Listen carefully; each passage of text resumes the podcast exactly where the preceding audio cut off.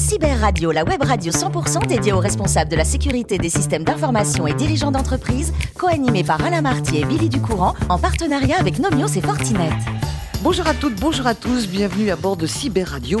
Vous êtes plus de 4800 responsables de la sécurité des systèmes d'information et dirigeants d'entreprises abonnés à nos podcasts.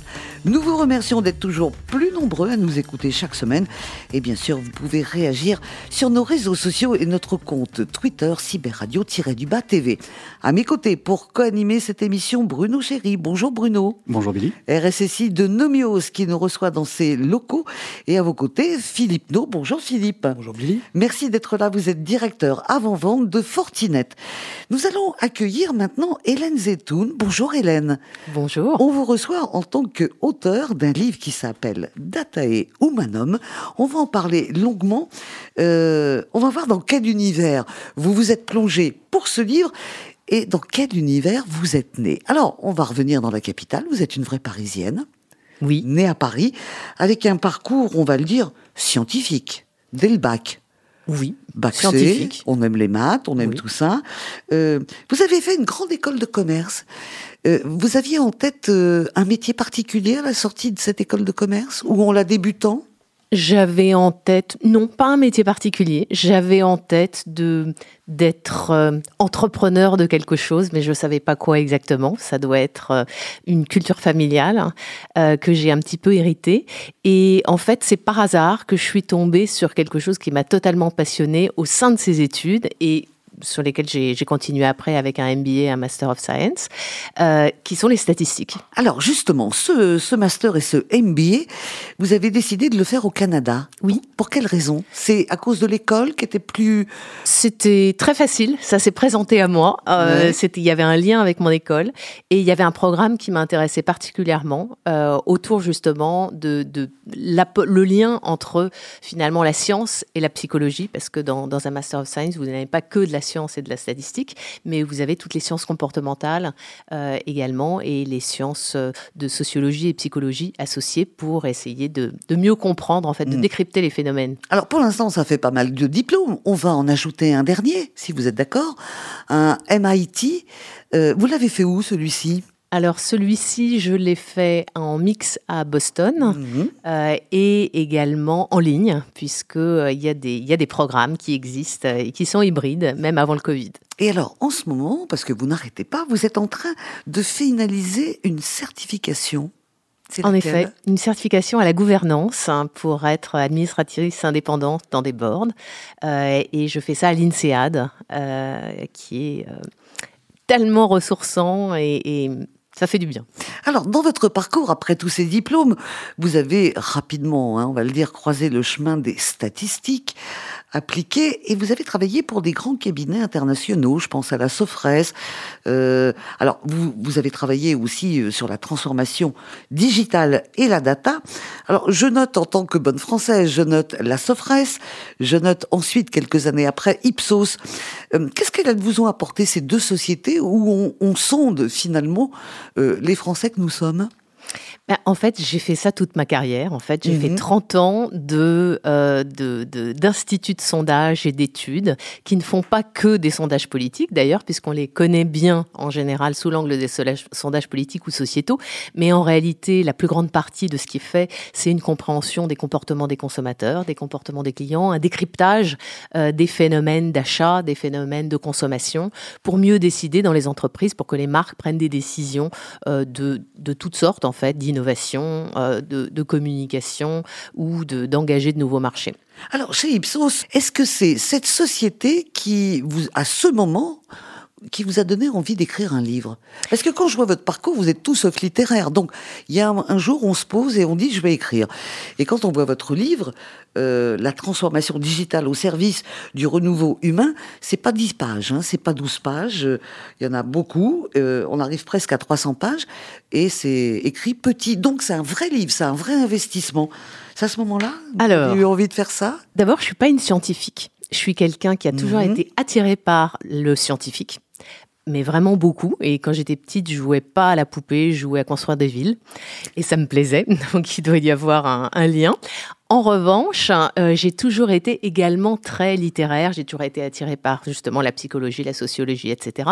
Et j'ai trouvé dans le domaine des études, de marché, des sondages, et notamment avec l'application des statistiques, le lien parfait euh, qu'on appelle souvent science and art, le, la science et l'art associés ensemble. Et, et c'est cette combinatoire qui m'a toujours semblé passionnante. Euh, et c'est cette combinatoire qui m'a fait évoluer dans le métier des études et des sondages au fur et à mesure du temps, avec vraiment les, les deux aspects en permanence. Alors comment j'en suis arrivée à écrire? Euh, J'en suis arrivée à écrire au moment où, dans des moments de vie, on a des moments de vie. Mhm. D'abord, j'ai toujours plutôt écrit. J'ai toujours pris la plume pour écrire quelques petits articles parce que j'ai toujours eu la chance de baigner dans des projets euh, très innovants. Euh, j'ai eu des directions générales qui étaient vraiment, entre guillemets, drivées par de l'innovation et, j'ai toujours été euh, passionnée par l'innovation que nos propres clients nous permettent de faire. Et donc, de temps en temps, ça fait du bien de se poser, même les week-ends, et d'écrire un petit peu ça. Donc, j'avais plutôt une tendance, de temps en temps, à me poser et écrire quelques petits articles sur ce que, je ressentais, ce que j'avais appris et ce qui me semblait important à formaliser. Pour autant, c'est pas la même chose de le faire au niveau d'un livre. Hein. Ah et, euh, et c'est vrai que ces dernières années, j'ai eu la chance, euh, en tant que directrice générale d'Ipsos, euh, d'avoir en charge le, progrès, le programme de transformation par la data, euh, d'abord de la France et puis également avec des lignes directrices dans le cadre du COMEX, du groupe. mais mais, mais l'idée, c'était en fait essentiellement de, de, de, mettre ça en place avec il y a énormément de choses en fait. C'est pas qu'un projet scientifique du tout, c'est un projet humain. Voilà. Et dans le vécu euh, dans le vécu intime euh, de ce qu'un directeur général doit faire. Et, en réalité, euh, on, peut dire c'est le CTO qui doit faire ça, c'est le IT qui doit faire ça, c'est un CDO qu'on va recruter et qui va le faire. Bien sûr, ces personnes sont absolument fondamentales, mais si le chef d'orchestre, entre guillemets, de ce programme n'a pas en lui, ne vibre pas pour ce projet par rapport à la stratégie de l'entreprise et par rapport à la mission qu'a l'entreprise et sa responsabilité, non seulement par rapport à ses salariés, euh, qui sont aussi des citoyens d'entreprise d'ailleurs, euh, donc des citoyens, euh, et, par rapport à la profitabilité de, l'entreprise et donc à, l'augmentation de sa, de sa création de valeur finalement, donc il y, a un double objectif là. Si on n'est pas animé par ça, ben, on, on fait pas bien ce projet, ça coûte souvent très cher aux entreprises et on n'emmène pas assez les gens. Donc c'est vrai que c'est probablement un mix à un moment donné d'expérience et de personnalité qui m'a amené à, à transformer au fil du temps, ces dix dernières années et, et sur ces dernières années euh, chez Ipsos, euh, l'entreprise autour de la data et avec les gens. Et euh, j'ai eu envie, euh, à un moment donné, de faire une pause. Euh, j'ai eu envie de, de, sortir des grands groupes mmh. et de garder mon énergie différemment, parce qu'il y a une petite partie de déperdition d'énergie dans les grands groupes, même si j'ai toujours été passionnée de naviguer dans des, les projets de, de, d'innovation qu'ils m'ont permis de faire. Et j'ai souhaité prendre un peu de recul. Et en prenant un peu de recul, bah, la chose qui s'est naturellement imposée à livre. moi, mais je n'y avais jamais pensé, c'est, le, le livre. Alors, question, on va voir s'ils ont vibré eux aussi euh, question de Philippe et Bruno. Euh, Philippe, on commence par vous. Euh, par Bruno, alors ah bah, allons-y. Question, alors, ça change un petit peu de nos habituelles oui, questions oui. qui sont très métiers. Mettre ou remettre plutôt de l'humain dans la donnée, est-ce que finalement, c'est pas une des missions oubliées des métiers des technologies de l'information sur les 10, 15, 20 dernières années? Euh, totalement, mais je pense que c'est une question de, de maturité. Euh, on a commencé euh, c est, c est, il y a 10-15 ans par transformer beaucoup de choses grâce à la technologie. Donc les gens, les sachants de la technologie, on va dire, ont fait un travail gigantesque, ne serait-ce que le travail sur euh, l'ERP, le CRM, il n'y avait pas ça avant, euh, ça a été gigantesque et ça a aidé à transformer beaucoup de choses. Donc c'est venu d'eux, c'est venu de personne d'autre et les autres ont essayé de suivre comme ils pouvaient. Euh, au fur et à mesure du temps, la société a évolué, euh, les gens évoluent, leurs usages évoluent. Euh, les, les, salariés ne sont pas que des salariés, sont des citoyens, comme on disait tout à l'heure. Et en tant que citoyen, on est entouré dans un monde numérique qui, qui, fait changer nos habitudes de vie, qui fait changer nos relations avec les autres. Et donc, on peut pas dire que on est différent quand on est chez soi avec ses amis et dans la rue, ou quand on est euh, au travail. Donc, à un moment donné, on est obligé de réconcilier les deux. Et, et au fur et à mesure du temps, euh, effectivement, les, les, entreprises ont dû euh, sortir du, du, du, silo en fait euh, technique et technologique mmh. qui a été très utile pendant de nombreuses années pour ouvrir, non seulement pour ouvrir, euh, à, pour faire les connexions, parce que tout vient des connexions finalement, pour faire les connexions avec le business. Euh, les commerciaux sont les premières personnes qui pourraient se sentir à distance de tout ce qui est fait par le IT, par la cybersécurité, par, euh, par tous les systèmes de programmation, etc. Et, donc l'enjeu, c'est justement faire en sorte une boîte, ça vend quelque chose, quand même, faut pas l'oublier.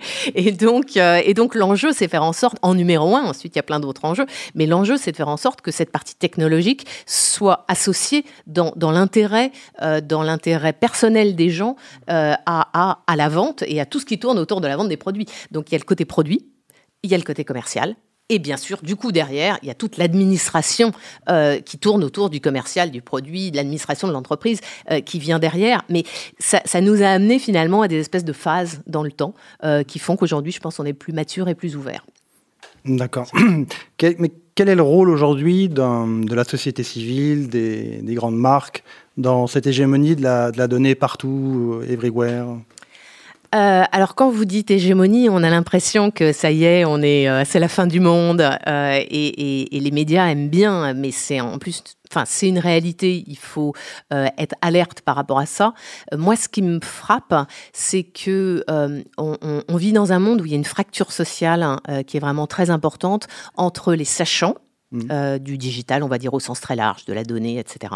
Et les non-sachants, les personnes qui n'ont pas eu ni de formation, ni d'intérêt dans leur quotidien euh, d'ordre technologique. Et il y a plein de monde comme ça. Il y a beaucoup plus de non-sachants que de sachants. Mmh. Il n'y a pas de jugement de valeur entre les deux, mais il y a un gap gigantesque. Et plus ça va, parce que la technologie va pas s'arrêter, en fait, euh, elle, elle, avance, euh, on va pas l'arrêter. Plus ça va, plus le fossé va se creuser.